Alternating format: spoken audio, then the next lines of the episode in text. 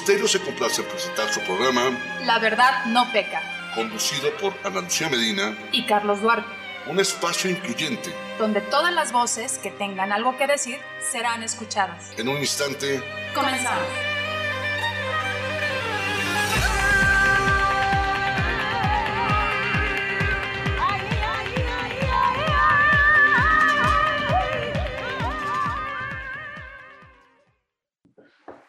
Amigos, ¿qué tal? ¿Cómo les va? Muy buena tarde, me da mucho gusto saludarles hoy lunes 20 de septiembre de 2021. Es un gran placer saludarlos, estamos completamente en vivo, esta vez transmitido por Zoom por cuestiones de mera logística, pero siempre con el placer de saludar, pues obviamente eh, sabiendo de todo lo que ha ocurrido, hay mucho, mucho, mucha tela de dónde cortar. Evidentemente creo que el día de hoy tenemos un extraordinario tema con una invitada que de verdad es una verdadera especialista, una experta en el tema y evidentemente más vigente que nunca no podía estar. Ahora mismo vamos a, a presentárselas, pero es un placer que nos haga el favor de acompañarnos en este su programa La Verdad No Peca. Permítanme darle, por favor, la más cordial bienvenida a mi queridísima amiga, compañera, conductora Ana Lucía Medina. Ana Lu, ¿cómo estás? Buena tarde. Querido Carlos, ¿cómo estás? Muchas gracias a todas las personas que nos escuchan, que se conectan como cada lunes de 2 a 3 para escuchar La Verdad No Peca.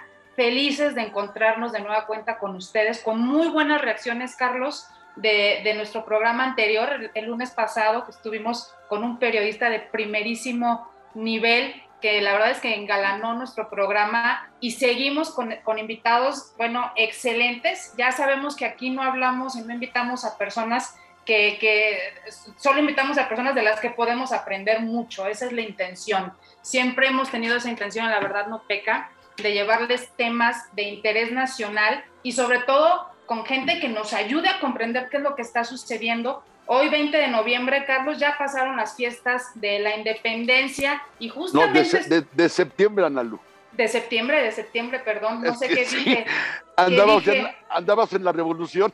No, no, no, no, no, de septiembre. Estamos hablando de la independencia. Y acuérdate, Carlos, que, que fueron fiestas que estuvieron manchadas por eh, ciertos invitados que el gobierno de México quiso traer justamente hablarnos acerca de, de, de valores democráticos y, y, cosas muy absurdas. La verdad es que vivimos eh, un, ciertos eventos muy contradictorios que todo empezó ahí, pero siguió el fin de semana con, con el tema de la CELAC y toda esta eh, posición que México quiere tener frente a Latinoamérica, que queremos entender de mejor manera, Carlos.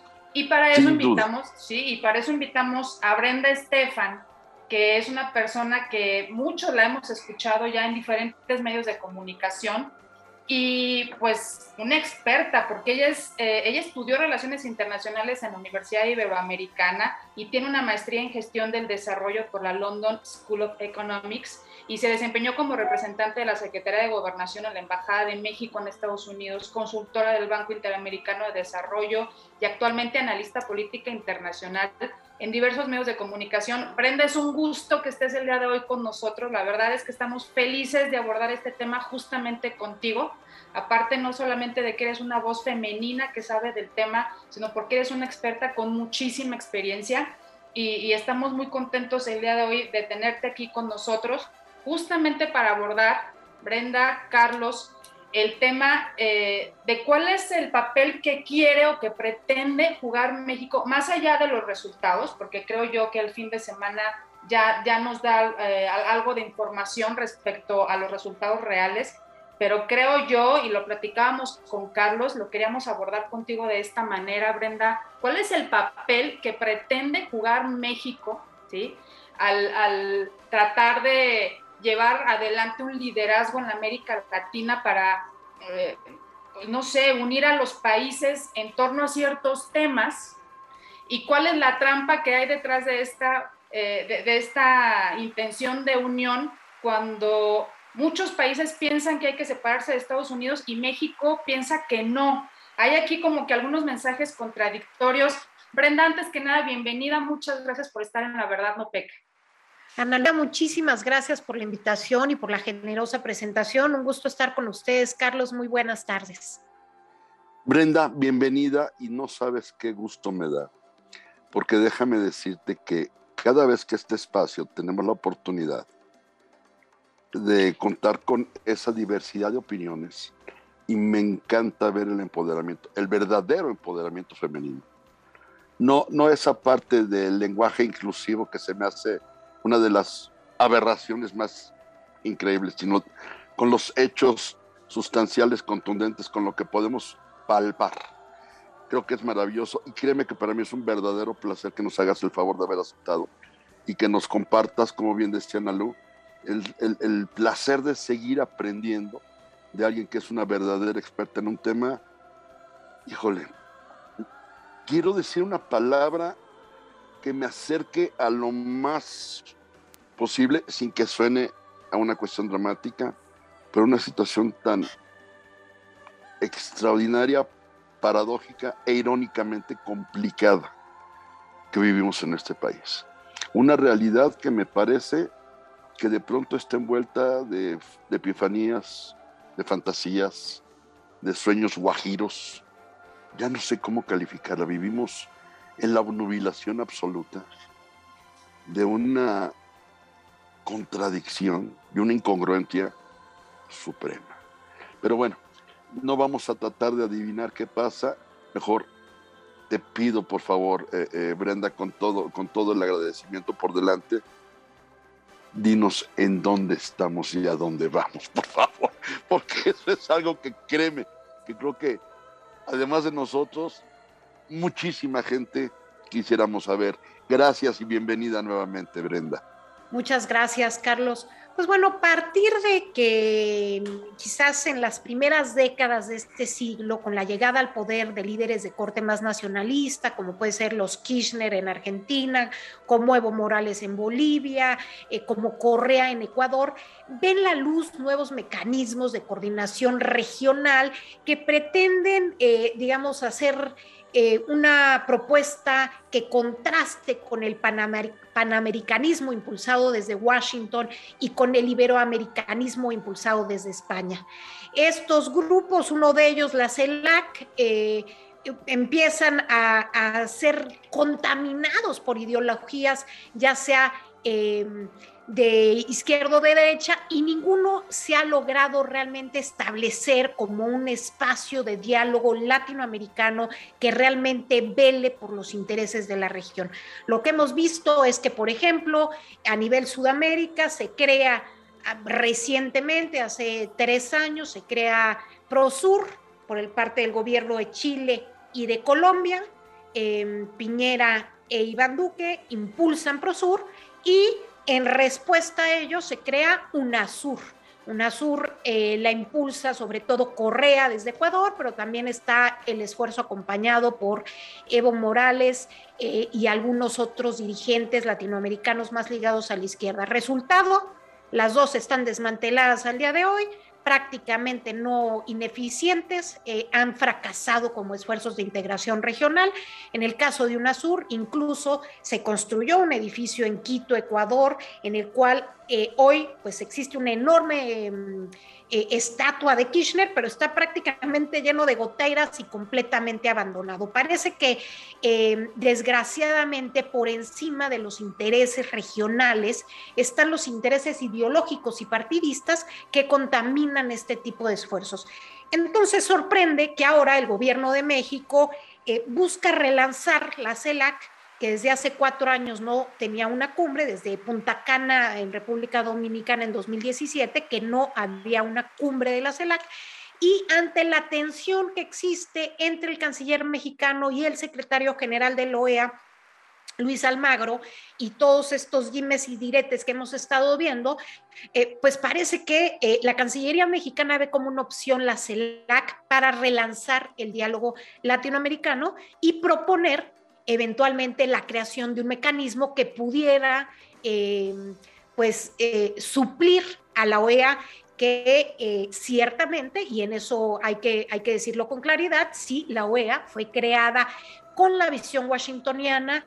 Las oficinas centrales están apenas a dos cuadras de la Casa Blanca eh, y resulta incluso paradójico que estén en Washington y se crea en el contexto de la Guerra Fría con intereses un poco eh, de Washington en la región. Entonces, de alguna manera, eh, la crítica no es, no es sin fundamento de que históricamente la OEA está ligada a Washington, pero la idea de plantear un nuevo organismo eh, pareciera eh, eh, que es el, refrito de cada vez que hay una nueva conformación eh, política de la región. Pareciera que cada vez que un grupo de países importante se, inclina hacia la izquierda o hacia la derecha, proponen la creación de un nuevo mecanismo y ahí nos vamos a una extensa larga, de, eh, larga sopa de letras, entre los cuales se encuentra UNASUR, PROSUR, SICA, el Grupo de Lima, la Alianza del Pacífico, eh, PROSUR, en fin, toda esta, esta serie de, nomenclaturas que eh, desgraciadamente no tienen eh, pies, digamos, y no se han convertido en esfuerzos prolíficos de la región. Cuando el gobierno mexicano habla de impulsar un esfuerzo al estilo de la Unión Europea, ¿no? pues sorprende en demasía. Primero, porque un, un esfuerzo eh, de integración regional de esa naturaleza lo primero que requiere es ceder soberanía. Impulsado por un presidente que es soberanista y que continuamente eh, esgrime ese argumento, pues eh, suena paradójico.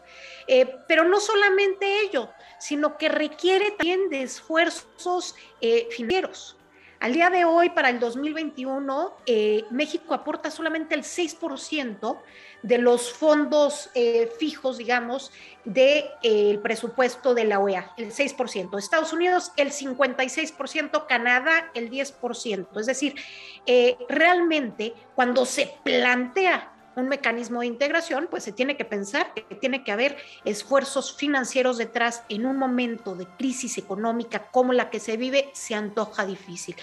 Y una reflexión adicional, Carlos Analu, eh, yo creo que hay una diferencia nodal entre buscar ser el líder de América Latina y buscar ser el líder de la izquierda latinoamericana. Es decir, el peso específico de México como país, su economía, su ubicación geográfica, que es la puerta que divide a la América Latina de la América Sajona, eh, pues le da un peso específico en la región, para lo cual el presidente pudiese desde esta plataforma llamar a esfuerzos, a esfuerzos de integración regional sin tintes partidistas o políticos, o para quedarse en una visión meramente partidista de un guiño hacia un tipo de ideología que pretende respaldar eh, algunos gobiernos y líderes, eh, en este caso, pues que claramente violan a los derechos humanos. Y lo que terminó sucediendo es que obviamente hubo gobiernos de otros países que el sábado en México en presencia del presidente Andrés Manuel y del presidente Maduro, eh, pues criticaron directamente al régimen de Maduro y criticaron al, incluso dijeron que no reconocían al gobierno de Maduro, ¿no? que abiertamente su participación en el foro no implicaba el reconocimiento de eh, Maduro como presidente de Venezuela. Fue el caso de Uruguay, fue el caso de Paraguay, fue el caso de la Cancillería colombiana que el mismo sábado emitió un comunicado de prensa en ese sentido, fue el caso de Ecuador.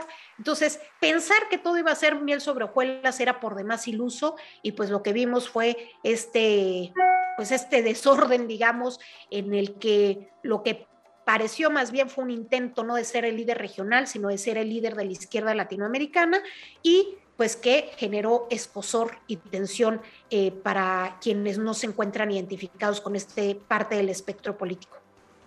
Oye, Brenda, qué interesante lo que nos dices. Muchas gracias por ser tan clara y por puntualizarnos esta información. Estoy entendiendo que el único organismo que ha permanecido a través del tiempo y, en gran medida por el financiamiento de Estados Unidos, lo cual no es del todo bueno, es la OEA, ¿cierto? Es decir, es, el único que permanece, como tú bien dices, con mucha influencia de Estados Unidos, ubicado en Washington, y eso ha provocado que muchos líderes latinoamericanos sientan desconfianza hacia la OEA. De hecho, recuerdo que Luis Almagro ha sido muy cuestionado porque él mismo acusó de, un fraude en Bolivia y después la misma prensa norteamericana dijo que no había eh, evidencias de dicho fraude y ahí metió una duda muy fuerte la misma prensa este, norteamericana. Eh, no, no, sé si había sesgo o no de parte de ella, pero confrontó el liderazgo de, y los señalamientos de Almagro justamente con la versión de, de, eh, de Morales y, de su gente, ¿no? Y luego también ha tenido señalamientos muy severos contra el régimen cubano, eh, Almagro. Recuerdo muy bien eh, justamente esas dos partes, porque me queda muy claro que no es bien visto por muchos liderazgos latinoamericanos y eso hace que la institución, que el organismo como tal sea cuestionado, sumándole esto que tú nos decías del financiamiento que recibe de Estados Unidos y de Canadá, lo que nos hace pensar pues que el que, el que manda paga, ¿no? En pocas palabras. Entonces la OEA, digamos, cuestionada, aunque es la que más ha permanecido en el tiempo. Ahora, la CELAC, que digamos que fue un esfuerzo hasta donde yo recuerdo, eh, fue creada en, en, en, el sexenio de Felipe Calderón.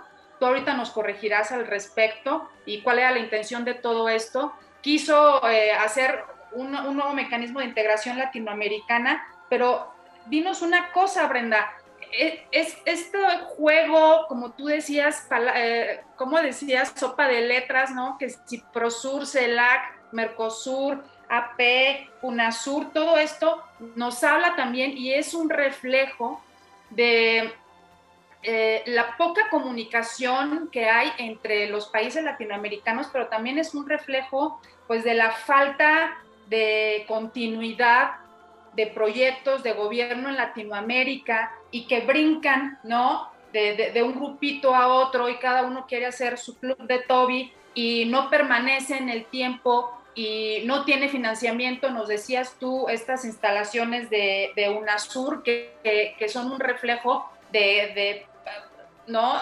de, la falta de permanencia y de la falta de programa y demás. Y, y, entonces está, la, América Latina verdaderamente está metida en un problema, eh, de acuerdo a lo, que, a, lo que tú nos mencionas y lo que yo estoy tratando de recapitular y tratando de que la gente que nos escucha comprenda un poquito de qué va esto, estamos metidos en un problema porque no hay una verdadera integración y la que ha permanecido en el tiempo sí ha dependido de Estados Unidos y es muy cuestionada. Entonces se ve complicado que este esfuerzo de México eh, independientemente del trasfondo, rinda frutos, ¿cierto?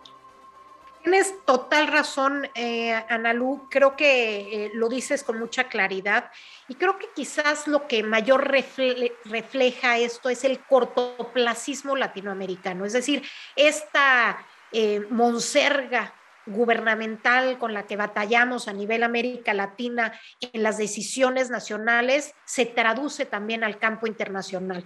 No hay una visión de Estado, no hay una visión eh, de gobierno, sino hay una visión de partido. Y entonces, como bien señalas, fracasan estos esfuerzos y cada vez eh, que se reconforma eh, geopolíticamente la región, hay un nuevo, un nuevo regionalismo, digamos, que tiene diferentes fronteras de acuerdo a los colores eh, partidistas.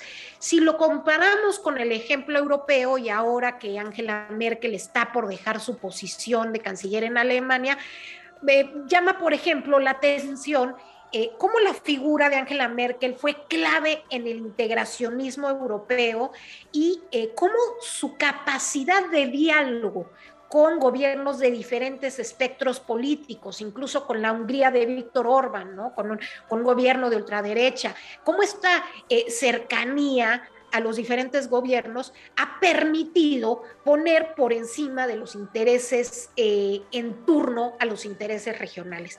Eso es de lo que ha carecido América Latina y Estados Unidos ha tenido históricamente, quizás hoy desde el gobierno de Donald Trump y el actual gobierno estadounidense es muy cuestionable el tema de las alianzas y la visión y parece que Estados Unidos está dispuesto a mover las fichas en el tablero, aunque le cueste en términos de alianzas, pero eh, hasta hace muy poco, la visión estadounidense en América Latina, independientemente de republicanos o demócratas, pues tenía estos este, espacios para ser gestionada, uno de ellos, en efecto, la OEA.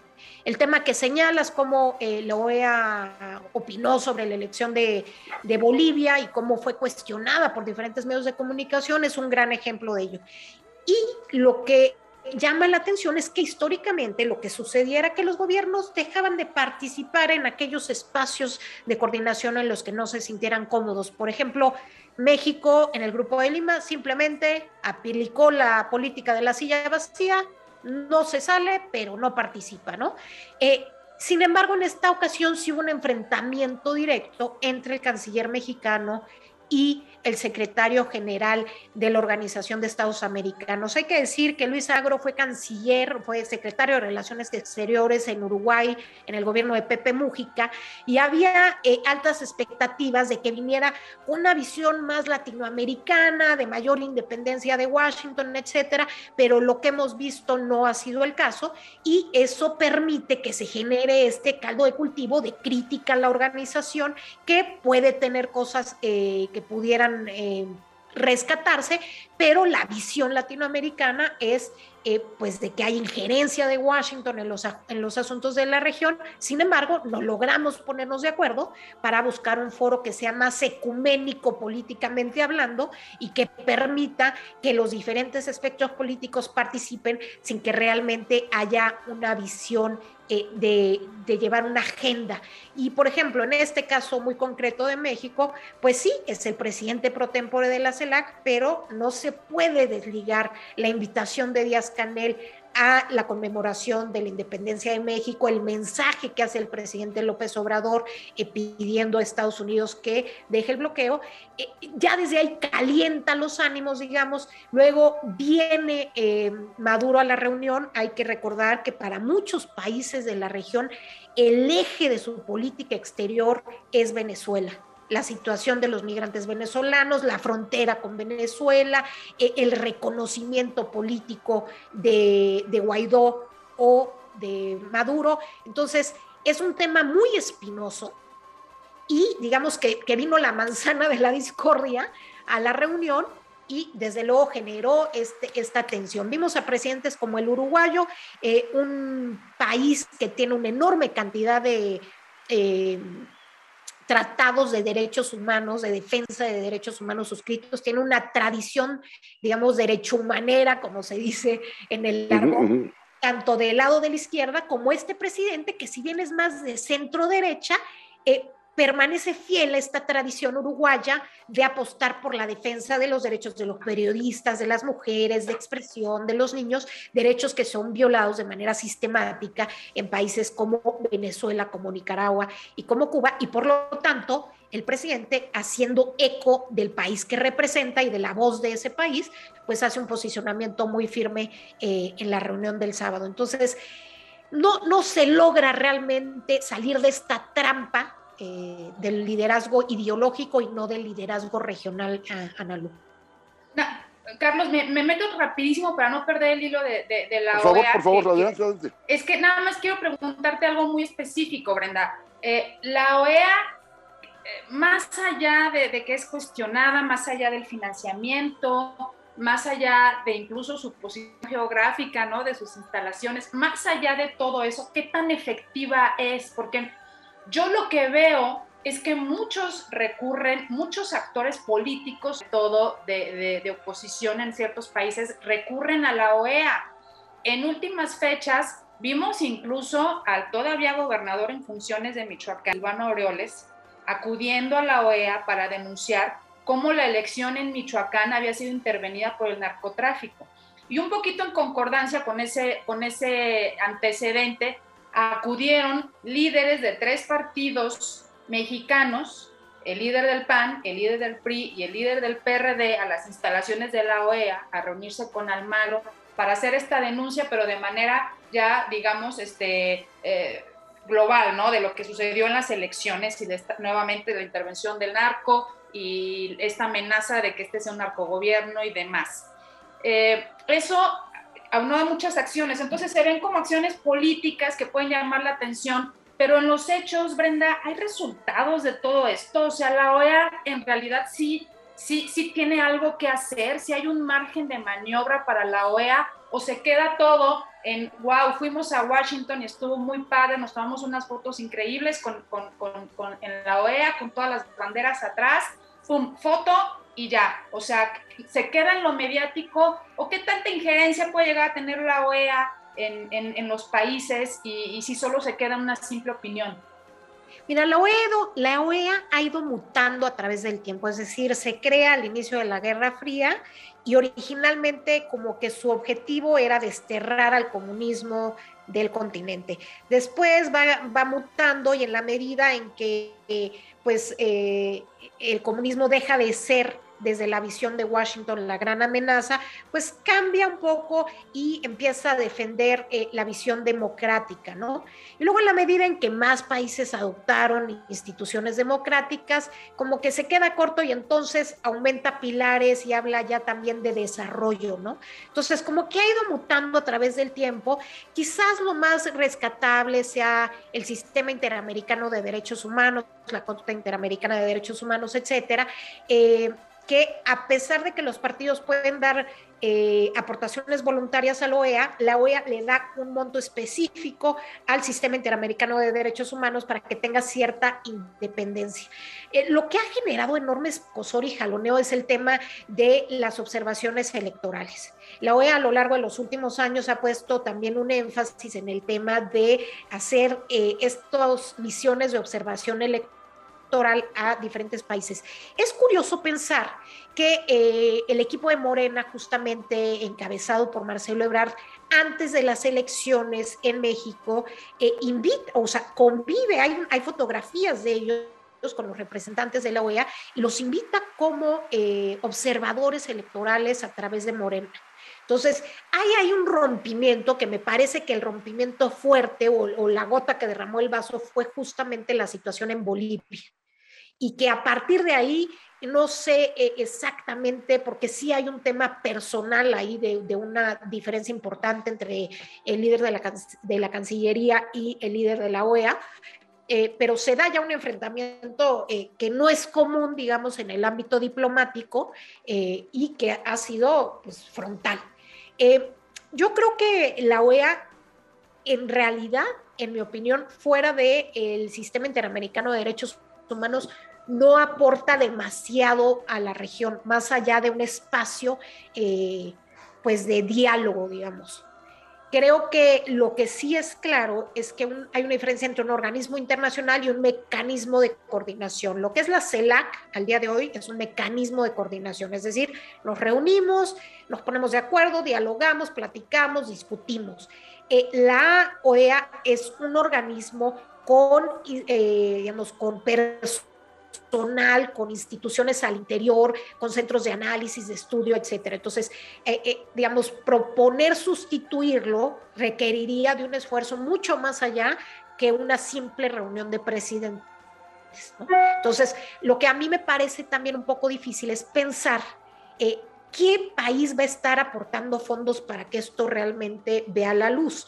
Y, pensemos también que si lo que está moviendo las decisiones de integración es eh, el carácter ideológico de los diferentes gobiernos de la región, pues esto es cambiante todo el tiempo. El año que entra tenemos elecciones en, Brasil y bien podría llegar a la presidencia Lula da Silva eh, ante un Jair Bolsonaro que busca la reelección.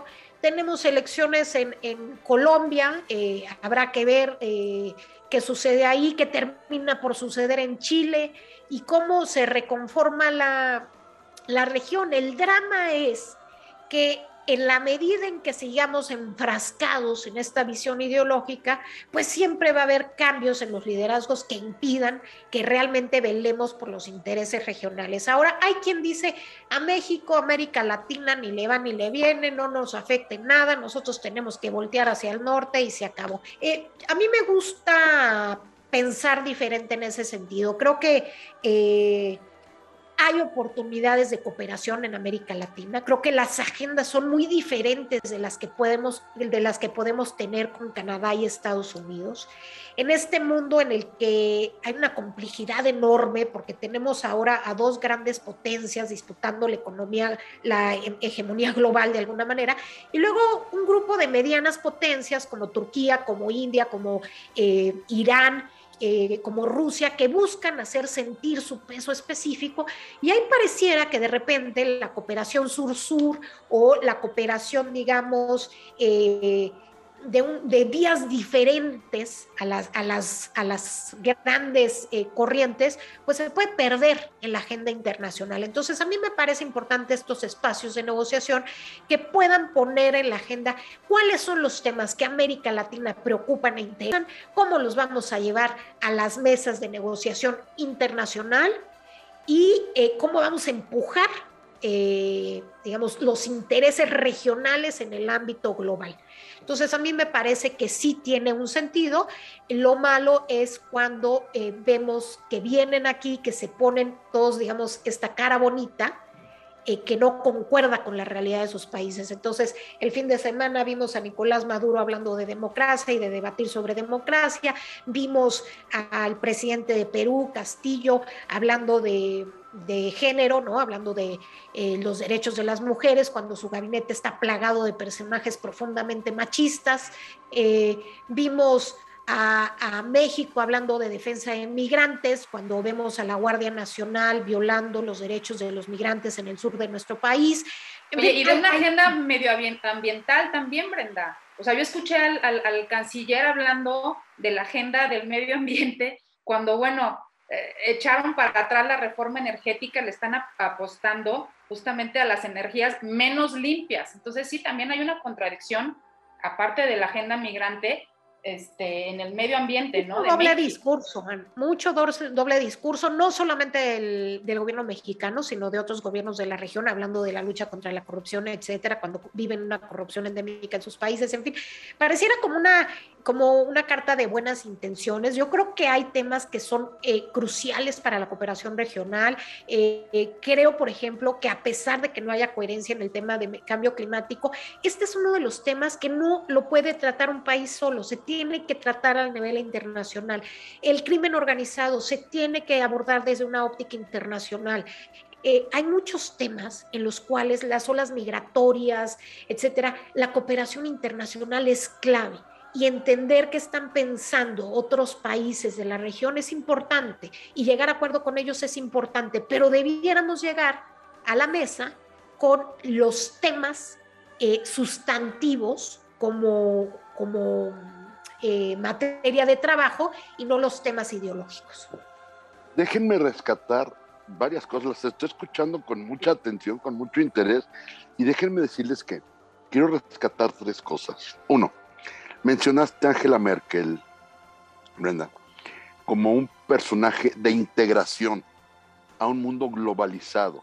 Es decir, una mujer que abrió diálogos y estableció relaciones, si no afines, sí muy sanas, incluso con ideologías diferentes a la que ella puede de alguna manera expresar. Dos, a mí me parece que en América Latina hoy está prevaleciendo una especie de regionalismo muy paternal con relación a defender ideologías personales y partidistas más que de una nación, sin considerar naturalmente la diversidad y la multiculturalidad que conforma cada uno de nuestros países.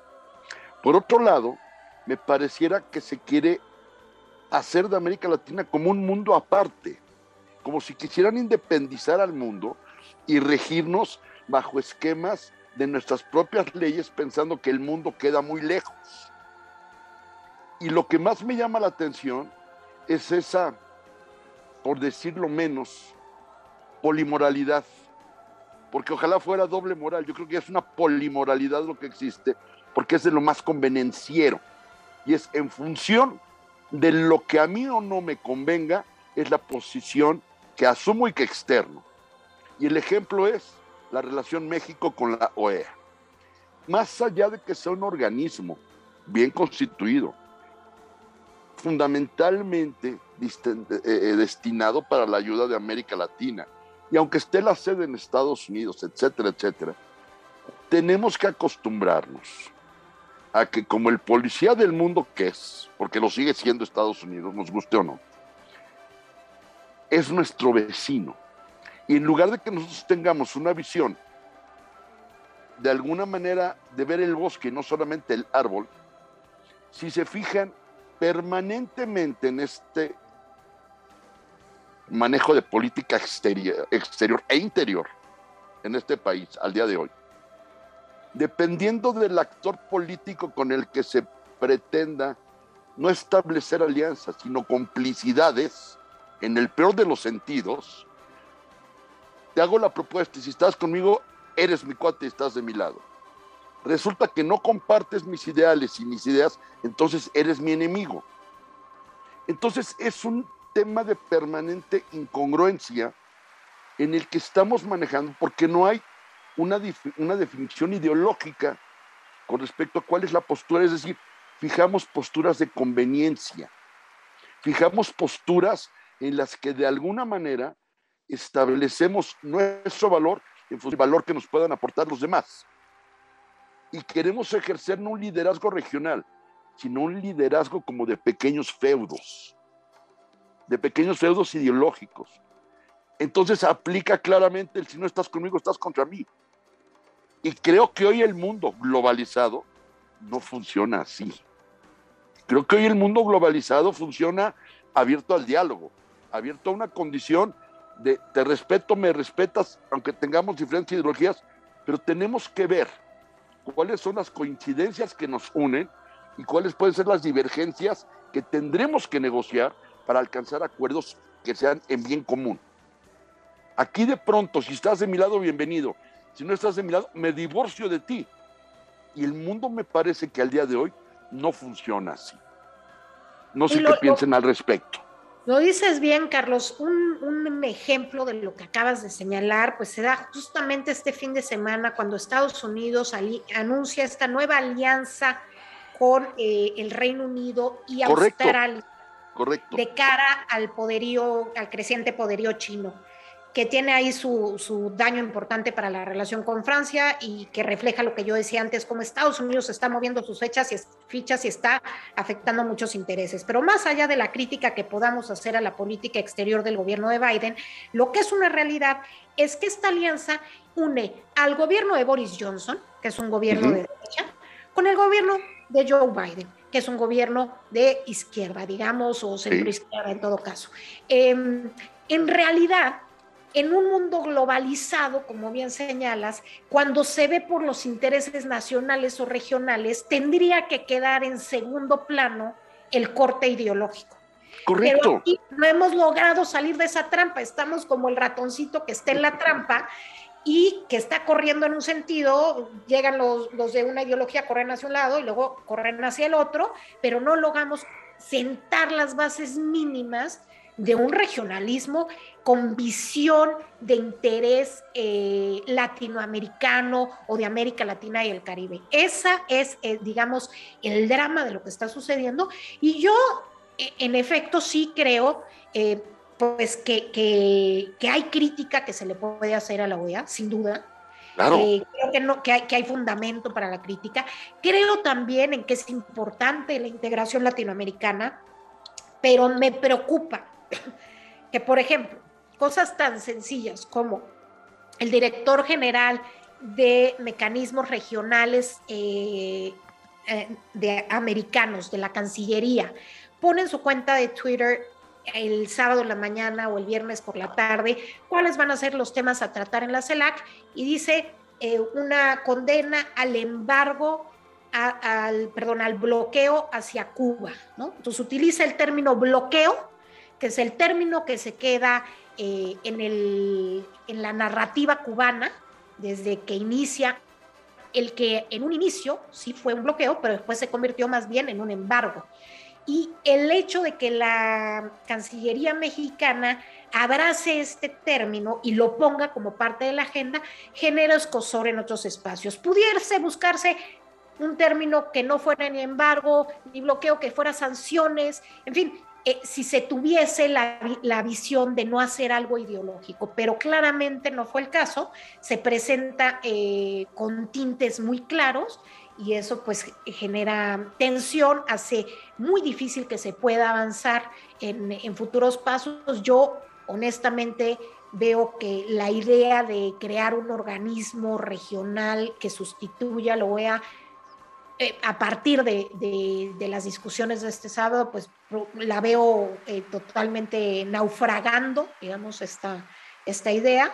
Y creo que hay mucho más eh, que hacer por tener realmente liderazgos y van mucho más allá de izquierdas o derechas. Tenemos presidentes como el presidente brasileño Jair Bolsonaro, que no es parte Brasil de la CELAC, pero que es parte de la América Latina y que, y que pues tampoco es un personaje que abone nada a la integración regional. Entonces, va mucho más allá de ideologías. Yo siempre he creído que hay, hay gobiernos muy eficientes de uno y otro lado del espectro político y que si se viera con una visión eh, más pragmática de intereses eh, nacionales de los diferentes países que conforman América Latina y el Caribe, podría avanzarse, pero se requiere eh, de un liderazgo que hoy no está a la vista.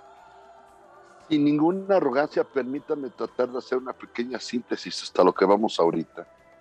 Y yo diría que en este momento América Latina nos falta una visión, y lo pongo en términos empresariales, nos falta una visión corporativa, una visión institucional, que busque el bien, el bien común y no estarnos peleando entre nosotros, pateándonos abajo de la mesa y viendo a quién le pellizco más fuerte y si se aguanta es mi cuate y si no se aguanta y es mi enemigo. Y creo que eso no se vale. Creo que así es como yo podría resumirlo. Nos falta esa visión institucional, nos falta esa visión corporativa de poder hacer un frente común. Y claramente, a ver, ni siquiera hay una base sentada para pensar en que primero sustituya a la, a OEA y luego la desaparezca.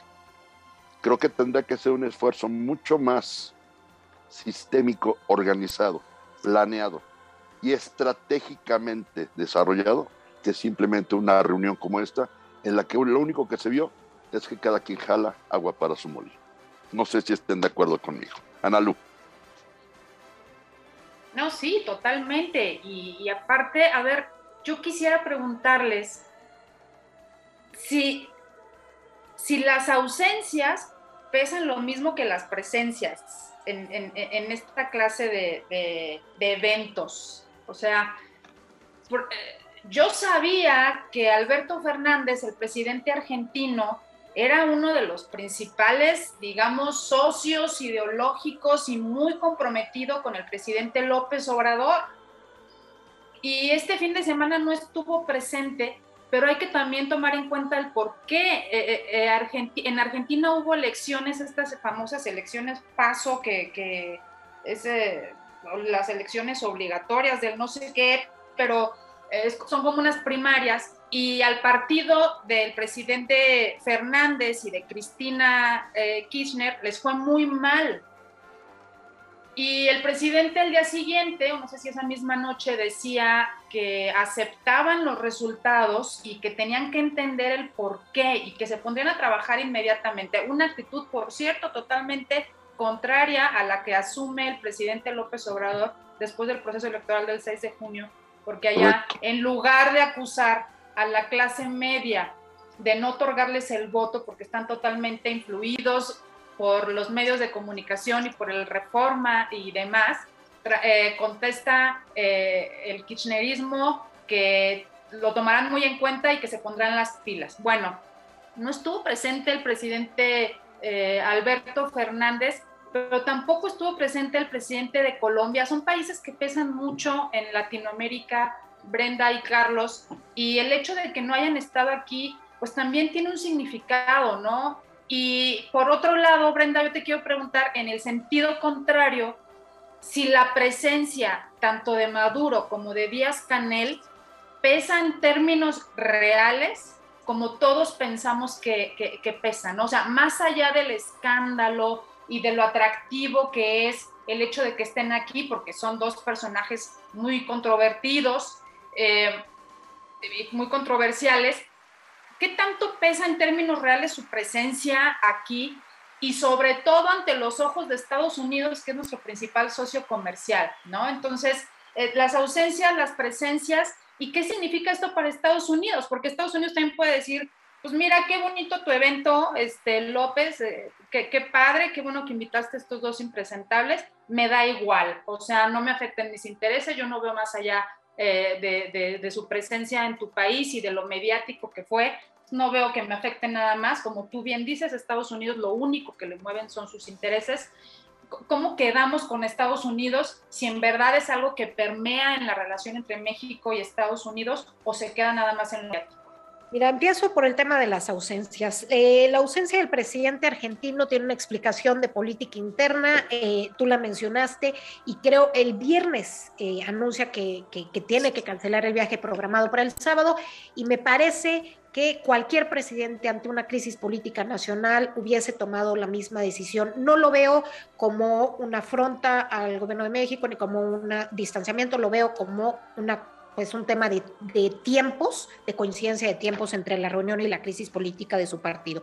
El, tema de Colombia sí me parece, por lo contrario, que es, un, eh, es una señal. ¿Por qué lo digo? Porque el mismo sábado, mientras aquí se desarrollaba la reunión de la CELAC, la Cancillería colombiana emite un comunicado de prensa en donde condena al gobierno de Nicolás Maduro. Entonces creo que eh, eh, el presidente Duque sí decide no venir como una señal. Ahora hay que decir que el presidente Iván Duque está muy, muy, eh, digamos, caído eh, está muy alicaído en términos de la opinión pública, tiene niveles de popularidad bajísimos para un presidente. Creo que la única razón por la que no se va es porque hay elecciones en un año y ya la gente está pensando en que es más fácil esperar al año que entra que quitarlo, pero en realidad tiene niveles de aprobación bajísimos, incluso entre quienes originalmente eran sus partidarios.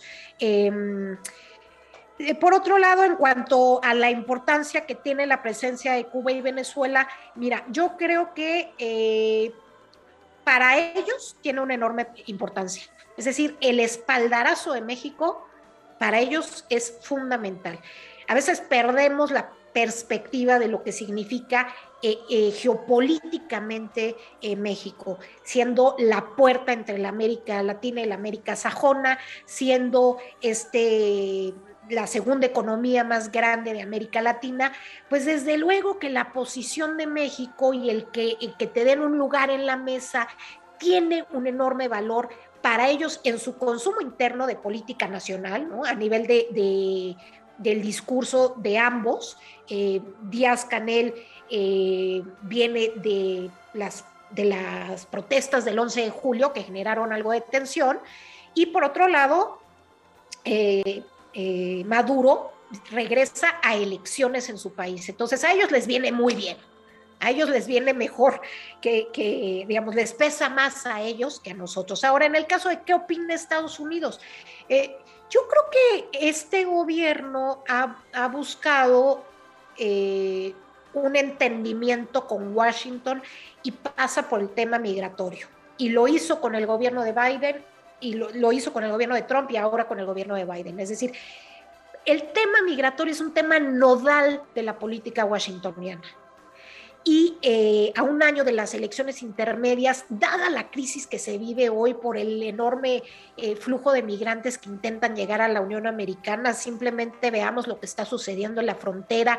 en Ciudad Acuña, Coahuila, con, eh, con Texas, con, del río Texas, en donde el sábado se reportaba que 15 mil migrantes, la mayoría de ellos haitianos, estaban ahí varados en un campamento improvisado abajo del puente, en unas condiciones verdaderamente terribles a nivel humanitario y el gobierno estadounidense que políticamente no quiere seguir eh, perdiendo en este tema de migración y que está haciendo cumplir una política trompista, el famoso título 42, por medio del cual, sin darle opción a un migrante a que pueda solicitar la condición de asilo o refugio, se le eh, repatria a su, a, su, a su país de origen. Entonces, eh, para Estados Unidos es fundamental este tema y México está atendiendo esta agenda que para Washington es importante. Y me parece que en ese sentido Washington no va a dar un manotazo en la mesa, creo que eh, va a estar observando eh, con detenimiento,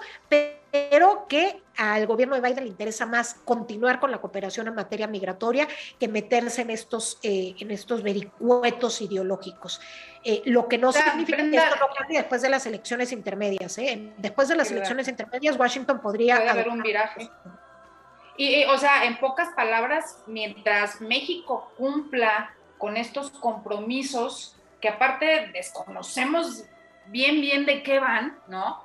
De, no dejar pasar a, todas estas eh, eh, grupos migratorios, olas migratorias, como bien dices, que, que vienen de Centroamérica a Estados Unidos, mientras Estados Unidos esté tranquilo y cierto de que México está cumpliendo con eso, pues un poquito que haga su relajito este con, con, con, los, con los presidentes de izquierda y que le juega esto, mientras tengamos muy claro cuál es su interés y México lo esté cumpliendo, ¿no?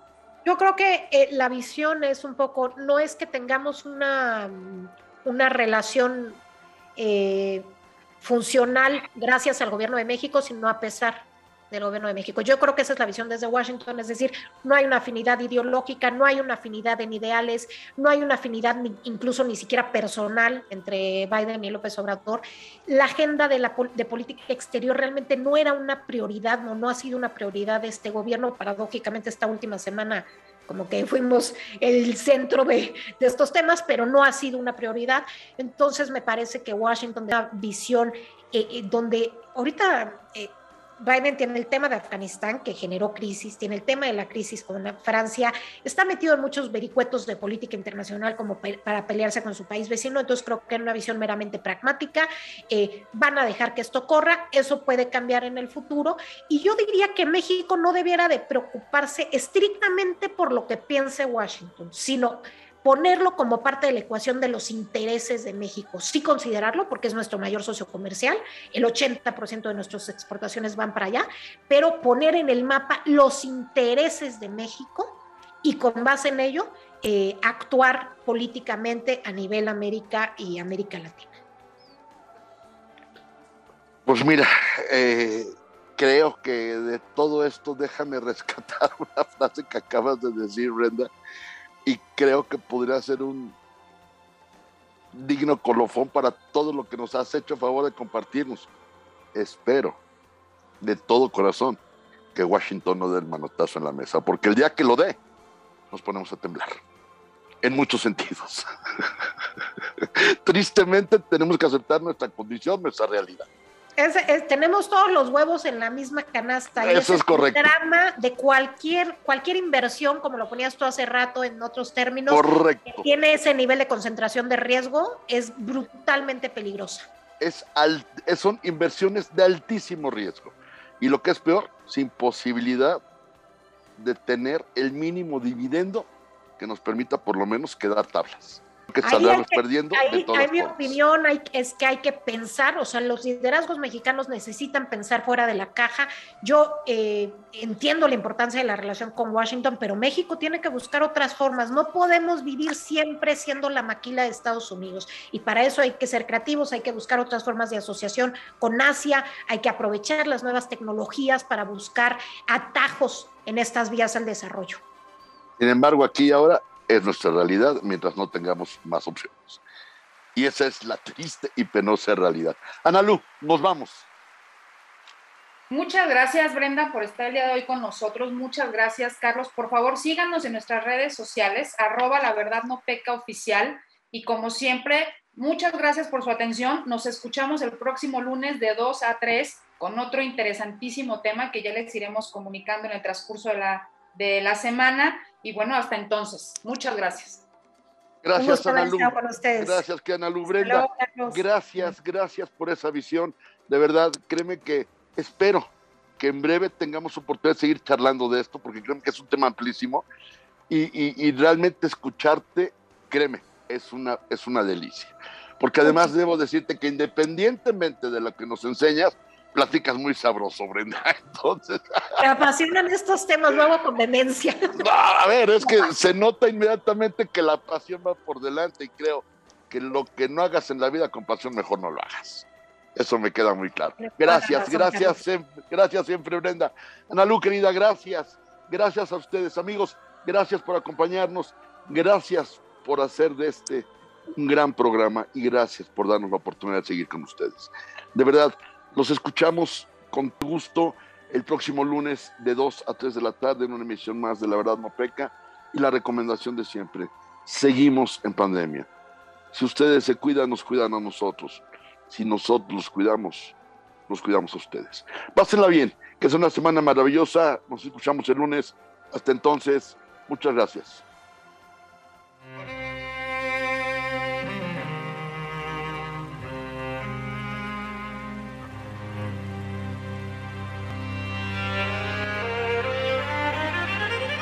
Amigos, muchas gracias por acompañarnos. Este fue su programa. La verdad no peca.